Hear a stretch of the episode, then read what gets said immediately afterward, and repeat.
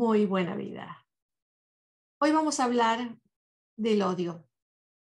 ¿Y qué tendrá que ver el odio con la buena vida? Pues no podemos tener buena vida si estamos odiando. El odio enferma.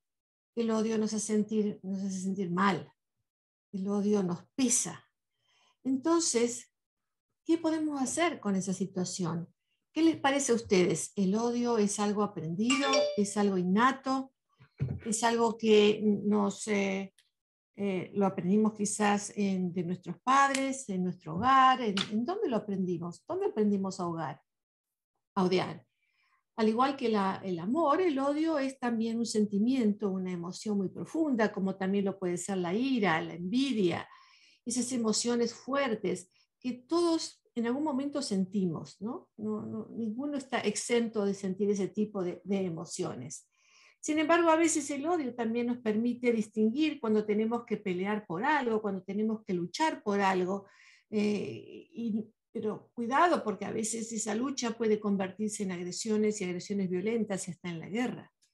Eh, ¿Cuántas personas han muerto a través de, de la existencia del ser humano simplemente por odio? nada más que por odio, por esa emoción tan fuerte que es el odio.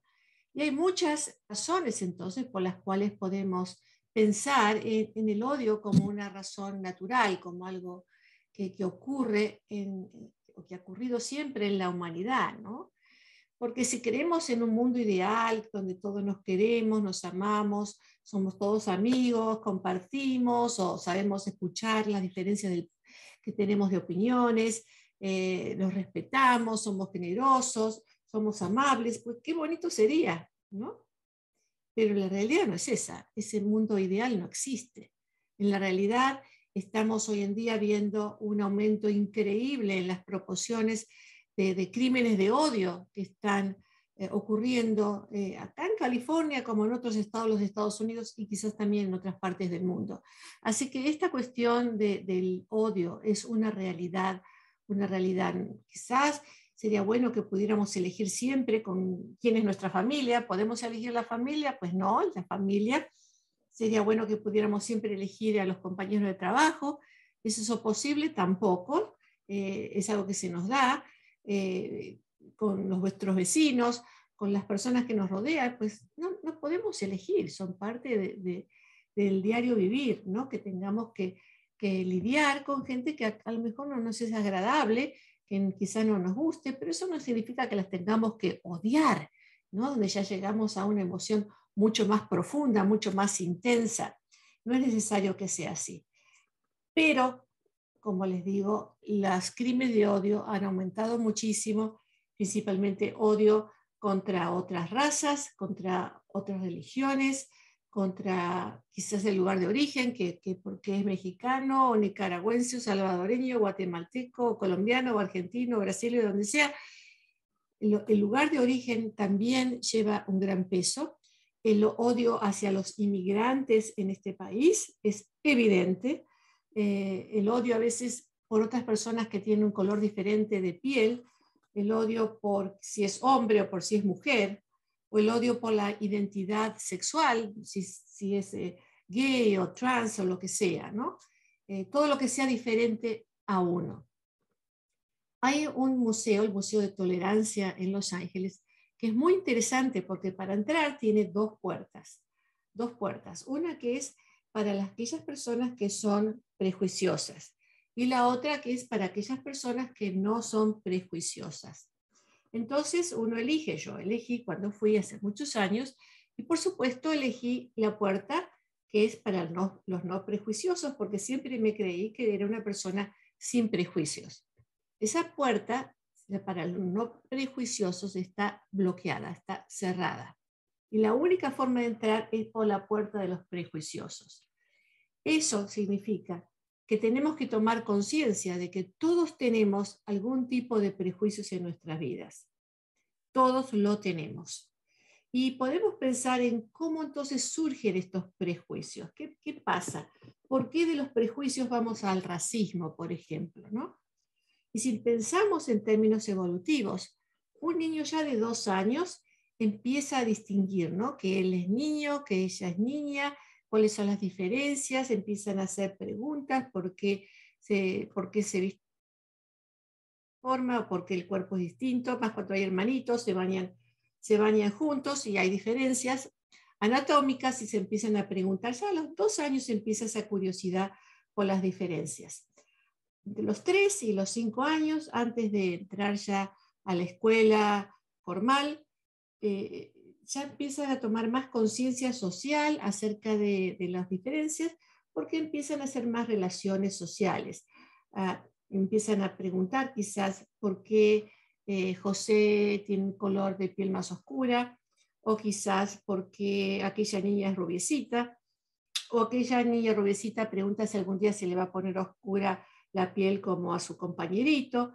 Empiezan a ver esas preguntas un poquito más cercanas a lo que es el concepto de las diferencias de los seres humanos. Y bueno, mucho va a tener que ver en esto la respuesta de los padres, ¿cierto? Mm, más que la respuesta, la actitud que los niños perciben de los propios padres, la actitud que los padres tienen con respecto a los demás, a los otros, o la actitud que un padre tiene con su hijo varón, o una madre con su hija mujer, qué es lo que le dicen, cómo actúan.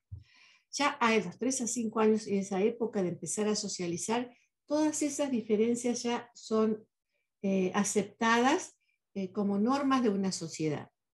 Y en la edad escolar, cuando ya hay más desarrollo a nivel emocional, a nivel social, los niños a veces comienzan a poner más hincapié justamente en esas diferencias. Ahí es cuando comienza el bullying, el bullying en las escuelas porque la necesidad de pertenecer a un grupito, de ser aceptado con un grupito, hacen que a veces estos niños conformen con lo que el grupo más grande está actuando o pensando o realizando para influenciar en aquellos otros niños que quizás con un problema de autoestima eh, no puedan diferenciarse y sientan que para ser admitidos tienen que comportarse, actuar, pensar como los demás.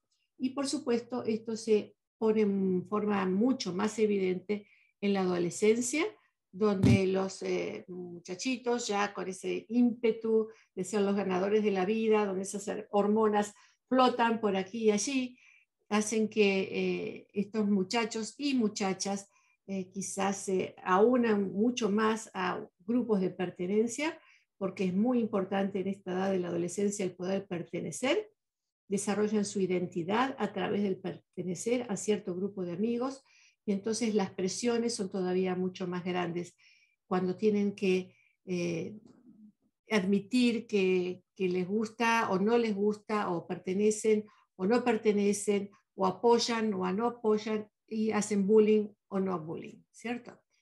Ah, esta necesidad de pertenecer de la adolescencia es sumamente importante porque los hace sentirse que tienen una identidad en esta edad donde es difícil encontrar la identidad porque es un trabajo, un trabajo de maduración, ¿cierto? Un trabajo que el adolescente tiene que hacer a través de los años para encontrarse. Cuando decimos se está encontrando, se está buscando. Y bueno, eh, lamentablemente cuando hay una autoestima pro, pobre eh, y tienen dificultades para valorarse a sí mismos, necesitan pertenecer a este grupo que lo va a valorar desde la afuera porque la, valoración, valoración, desde adentro no está eh, bien desarrollada todavía. Entonces, se culpan unos al otro por las diferentes fallas, no toman responsabilidad, no es tu culpa, yo hice esto por culpa tuya, o tú me incitaste, o tú me, empujaste, o tú me hiciste. Eh, y si no toman responsabilidad sobre su propio ser, eh, es más difícil el poder tomar distancia de aquellas personas que lo oprimen, que lo retraen, que lo, eh, que lo quieren recoger como parte de ese grupo. Y esto en la formación de las pandillas es sumamente evidente. Entonces, eh, el miedo, el miedo hace de que muchos adolescentes eh, se involucren en grupos que, que, no deberían hacerlo porque saben que no están de acuerdo a su propia forma en que fueron criados por sus padres, a los valores de su familia, pero esa necesidad de estar, de ser parte se hace muy evidente. Entonces, el odio es un sentimiento de una intensa, intensa, pero intensa hostilidad.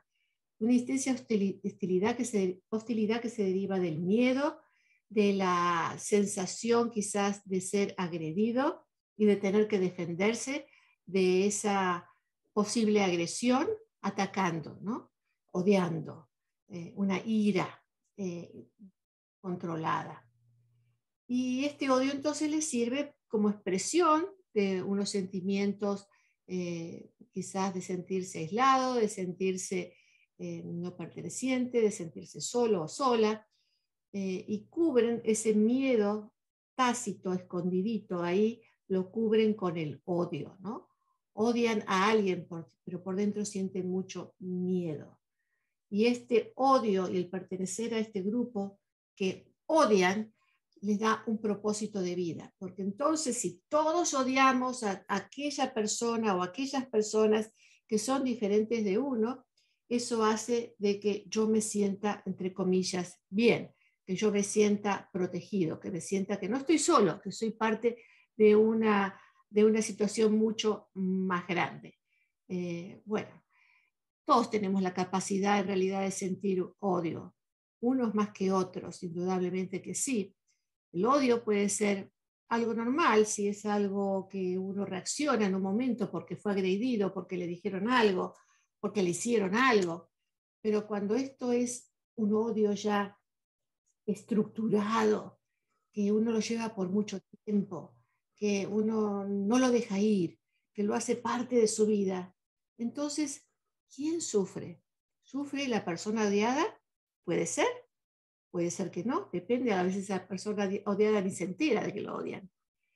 Eh, son muchas las situaciones que pueden pasar con la persona que es odiada, pero la persona que odia sufre muchísimo en su vida, puede, puede tener muchas implicaciones negativas, muchas, eh, porque puede afectarle a las relaciones personales con su familia, con sus amigos, en el trabajo, con profesionales, afectarle completamente su vida y, le afecta la capacidad de planear la vida, la capacidad de, pensar en algo que sea, que sea mejor para él o para ella, algo, algo que le permite una vida ah, agradable para disfrutar, porque está totalmente eh, involucrada con el odio, ese sentimiento profundo y con la posible agresión hacia la persona odiada. El odio afecta el sistema nervioso. Esto ya se ha comprobado en varios estudios de laboratorio, donde se ha comprobado que afecta el sistema inmunológico y el sistema endocrino. Endocrino, inmunológico, inmunológico de la capacidad de crear defensas para no enfermarse el sistema endocrino, que son las hormonas, y cómo reaccionan las hormonas, las hormonas que reaccionan al estrés, que nos permiten a veces huir si estamos en una situación de peligro, eh, son generalmente el cortisol y la adrenalina. Entonces, cuando uno odia, ese, esos niveles de cortisol y de adrenalina aumentan y hace que la persona esté en continuo estrés. Y eso hace que afecte el sueño, que, no pueda dormir, que tenga pesadillas, le puede afectar también eh, en aumentar de peso, eh, le puede afectar eh, a nivel emocional, de crear ansiedad, de crear depresión, de crear enfermedades crónicas también. Todas esas emociones que tienen que ver con el estrés pueden enfermar y enfermar bastante, ¿no? Cuando estamos bajo estrés, a veces apretamos las mandíbulas, ¿no? Y afectamos también los dientes, algunos dientes se aflojan, algunas personas hasta han perdido los dientes, algunas personas pierden el cabello por el, nivel de estrés, eh, sentimos los músculos tensos, si tenemos dolor, el dolor se incrementa por toda la tensión. Es decir, que todo lo que trae el odio es realmente un reflejo negativo hacia uno mismo, hacia uno mismo. Y estar pensando continuamente para aquella persona que odia, en cuál va a ser la reacción de la persona a la cual eh, va dirigido ese odio, o sea, la persona odiada, en pensar qué es lo que va a hacer, cómo va a reaccionar, si se enterará o si ya se enteró, o, no sé, todas las, eh, historias que uno se puede hacer en su propia cabeza acerca de cómo va a ser dirigido ese odio y cuáles van a ser las reacciones, hacen que cree una, ansiedad terrible en la persona, que con mucha inquietud, que viva con ese pensamiento obsesivo o esa paranoia también, pensar que a lo mejor me va a volver a mí ese odio que, que yo le tengo a esa persona. El odio que todos podemos sentir en algún momento. Algunas personas piensan que es lo contrario del amor, ¿cierto? Ustedes conocen esa canción que dice, solo se odia lo querido, ese balsecito peruano, ¿no? Pero muchas canciones que hablan también del odio. Pero quizás la contrapartida del odio no sea el amor, sino que sea el desapego. El, y a mí no me importa. El, no prestar la atención para nada eh, a la otra persona. Quizás ese sea el contexto en que podamos pensar en lo opuesto al odio, pero todo depende de cuál sea la situación.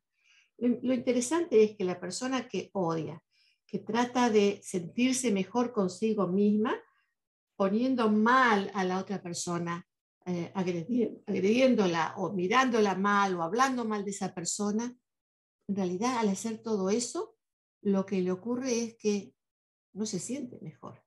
La intención quizás, intención enferma podríamos decir, es sentirse mejor que el otro, mientras que en realidad por todos esos sentimientos negativos termina esa persona sintiéndose peor todavía, peor todavía. Entonces, ¿por qué odiamos? ¿Por qué odiar? ¿no? ¿Es porque le tenemos miedo a la otra persona? ¿Porque tenemos miedo que esa persona nos haga un daño mayor? Entonces, la, la odiamos porque nos estamos protegiendo como, como un factor miedo. O quizás odiemos a alguien porque sea diferente de uno, diferente porque es republicano o demócrata, diferente de uno, o quizá porque tenga otra religión y piense entonces que su concepción de Dios está equivocada, o quizás odiemos porque es de otro país y generalicemos que las personas de otro país entonces son de determinada forma. Sí, ese tipo de odio realmente, si nos ponemos a pensar, no tiene ningún sentido, ¿no?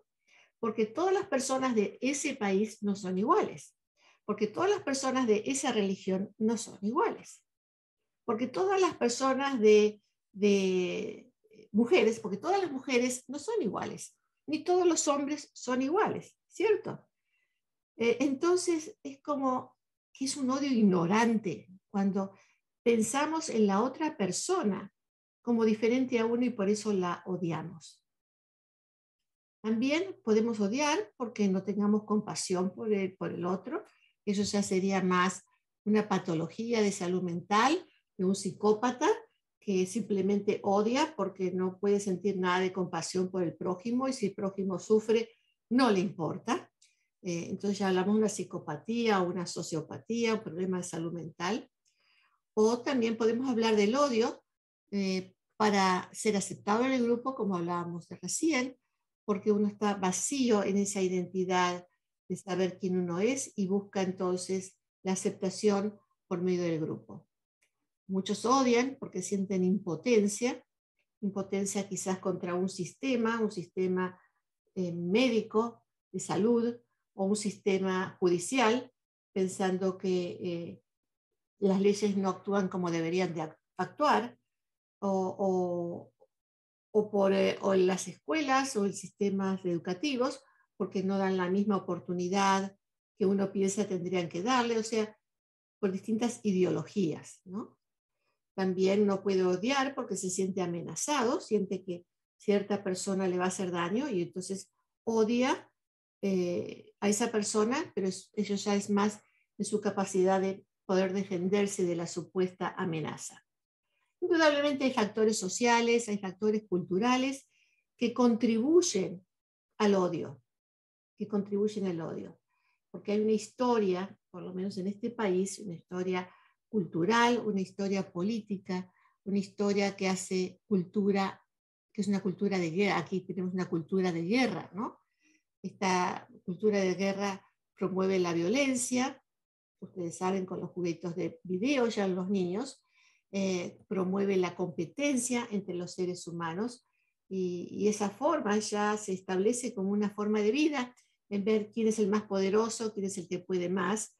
Y cuando hay en el gobierno o en ciertos líderes eh, políticos o en donde sea alrededor nuestro, que, hacen justamente eh, ese tipo de identificación con el poder, sinónimo de violencia, sinónimo de yo soy más que los demás, me siento mejor que los demás, o sé más que los demás, eso invita más que nada a los jóvenes a emular cierto tipo de conducta y a sentirse de la misma forma, a odiar al enemigo, a odiar a lo que no está con uno, a odiar a, lo que es desconocido, a lo que eh, uno no conoce. ¿no? Lo más evidente es la, el, el increíble alto de crímenes de odio que ha existido en los, últimos años. Fíjense que los crímenes de odio han subido en un 39% en el 2021 y un 54.5% en las grandes ciudades de los Estados Unidos. Terrible, en el último año, en el 2021. ¿Y saben quién ha sido esta vez el depositario de más odio por cuestiones raciales? Pues la comunidad asiático-americana. Pues sí, con la cuestión del COVID-19, eh, supuestamente originado en China, y todo lo que se ha hablado, todas esas teorías de, de conspiración surgidas, han hecho que hayan habido tanta, tanta cantidad de crímenes de odio contra esa comunidad específica. Pero los latinos no, nos quedamos atrás, ni tampoco los afroamericanos ni los judíos. Eh, el odio sigue estando ahí, vigente, y lo vemos en los actos de tiroteos masivos que, contra comunidades o contra cierta gente que todavía siguen existiendo y, lo vemos con un horror, ¿no es cierto? Es como un horror. Eh, gente que trata de justificarse a sí misma, que dice, eh, esto era necesario, ¿no? Como uno de los, eh, eh, de estas personas que fueron arrestadas que dijo, es que yo quise matar a, a estos afroamericanos porque si todos saliéramos a matarlos, entonces ya terminaríamos con este problema. Como si fuera que salió a hacer un gran acto en pro de la sociedad americana. No nos olvidemos que tienen todavía muchas personas en su mentalidad esta nueva teoría de conspiración que temen acerca de que personas de color, importa cuál sea el color, personas extrañas vengan a apoderarse de los Estados Unidos y vayan a cambiar el modo de vida, la cultura de este país. Entonces, supuestamente en su mentalidad están tratando de proteger al país con crímenes de odio, sí, con crímenes de odio. Entonces, ¿qué podemos hacer? Esta es una tarea de educación muy grande, que comienza en el hogar y también debe continuar en las escuelas y en la comunidad. Todos tenemos que estar envueltos en esta situación. Lo primero que hacer es reconocer el odio, que existe odio, que sepamos que en realidad todos de una forma u otra tenemos prejuicios, porque existen los prejuicios, porque los prejuicios se van formando desde edad temprana en la vida, aquel niño que comienza a aprender de las diferencias de los demás, eh, hacer sus diferencias para entender qué es un niño, qué es una niña, para entender qué, qué, es una cultura, qué es otra cultura, qué es algo difícil de entender. Entonces se van haciendo como conceptos, conceptos, preconceptos de cómo es la vida. Y esos preconceptos luego se forman en prejuicios, prejuicios, pensando en que toda la gente asiático-americana es así, toda la gente eh, morena es así, todos los latinos son así, o todos los salvadoreños son así, o todos los venezolanos son de esta otra forma, eh, siendo esos prejuicios acerca de los demás, sin conocerlos totalmente, ¿sí? Se van formando los prejuicios y eso lleva al racismo o a todos los ismos, sexismos, todos los ismos que pueden haber en, nuestra mentalidad. Entonces, reconocer que todos tenemos un poco de eso nos ayuda a entendernos a nosotros mismos, a comprender cuál es la raíz del odio que podemos sentir y qué es lo que está detrás de eso, si hay un miedo, si hay una falta de conocimiento, si necesitamos entender un poco más a los demás, si necesitamos ser un poquito más, eh, necesitamos ser respetuosos, pero si necesitamos ser un poquito más condescendientes, simplemente por entender al prójimo. Y si no entendemos, si no sabemos, pues nos podemos acercar y aprender de los demás. Toda cultura, todos los otros eh, que, que no son como uno, tienen algo que enseñarnos. Y va a estar en nuestro desarrollo personal y poder aprender de los demás en lugar de enjuiciar a los demás. Y si uno está sintiendo odio en un momento, si uno está enfurecido, lo mejor es hacer un pasito atrás, tomar unas respiraciones profundas, tranquilizarse, esperar a que esa ira pase y después analizar qué es lo que pasó. ¿Qué es lo que pasó? ¿Hay algo en esta persona que me molesta tanto porque quizás sea un reflejo mío? Algo que quizás yo luché tanto en mi vida para desterrarlo porque no me gustaba de mí misma y ahora lo veo en la otra persona y por eso me, me trae tanto fervor emocional que le hago así o que la odio. Pensemos, ¿no? ¿Cuál es la raíz, cuál es la causa de los sentimientos de lo que nos está pasando? Y tomémonos entonces el tiempo para eh, reprogramar nuestra forma de pensar y, y ver si podemos hacer eh, de nuestras reacciones algo más acertado. ¿no? Enfrentar el problema es una forma de solucionar el problema y de no permitir que continúe. En este país se ha hecho muchísimo trabajo, indudablemente muchísimo trabajo acerca del de racismo y de todos los ismos. Se han creado leyes, pero indudablemente las leyes no pueden cambiar la psique humana. Eh, tenemos ideas de milenios de años quizás ahí metidas en nuestra cabecita que a menos que las miremos, no las vamos a poder cambiar. Sí las podemos cambiar si las miramos, las inspeccionamos y decimos, oh, no me di cuenta que yo toda mi vida estaba eh, respondiendo de esta forma. Y quizás podamos pedir perdón, ¿cierto? Nuevamente, eh, mientras los crímenes de odio continúan, eh, estamos todos expuestos, todos, latinos, no latinos, toda la, toda la comunidad está expuesta al odio. Cuando hay un tiroteo masivo, muchas personas caen, hasta niños han caído, fíjense en ustedes. Así que esto es algo que todos como comunidad tenemos que afrontar, reconocer nuestra responsabilidad y poder manejarla de una forma mucho más sana de lo que estamos haciendo. Es muy importante también responder a los crímenes específicos de odio de la forma correcta. Se hacen estadísticas continuamente para saber cuáles son los crímenes de odio en el momento. Y eso es muy importante porque teniendo esas estadísticas, entonces se pueden hacer leyes acordes para proteger a la comunidad. Va a salir o ya ha salido una nueva línea, que es el 311, que es para reportar los crímenes de odio.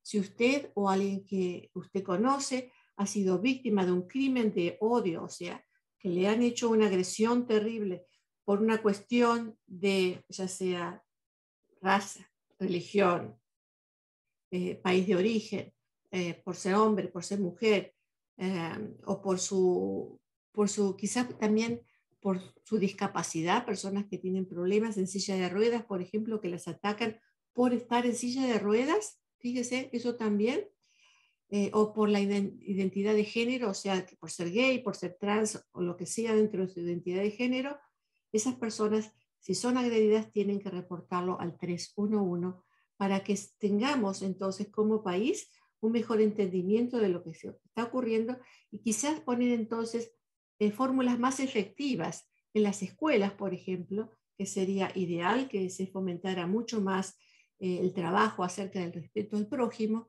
eh, fundado en esos números que necesitamos con tanto fervor. Nuevamente, todos podemos hacer de, este mundo algo mucho mejor para tener una buena vida. Voy a mirar a ver qué eh, mensajes tengo, a ver si tengo acceso a los mensajes. No, tampoco tengo el acceso a los mensajes porque estoy en, en otro formato. Les doy las buenas noches y volvemos aquí en Buena Vida todos los jueves a las 6 de la tarde. Hasta entonces.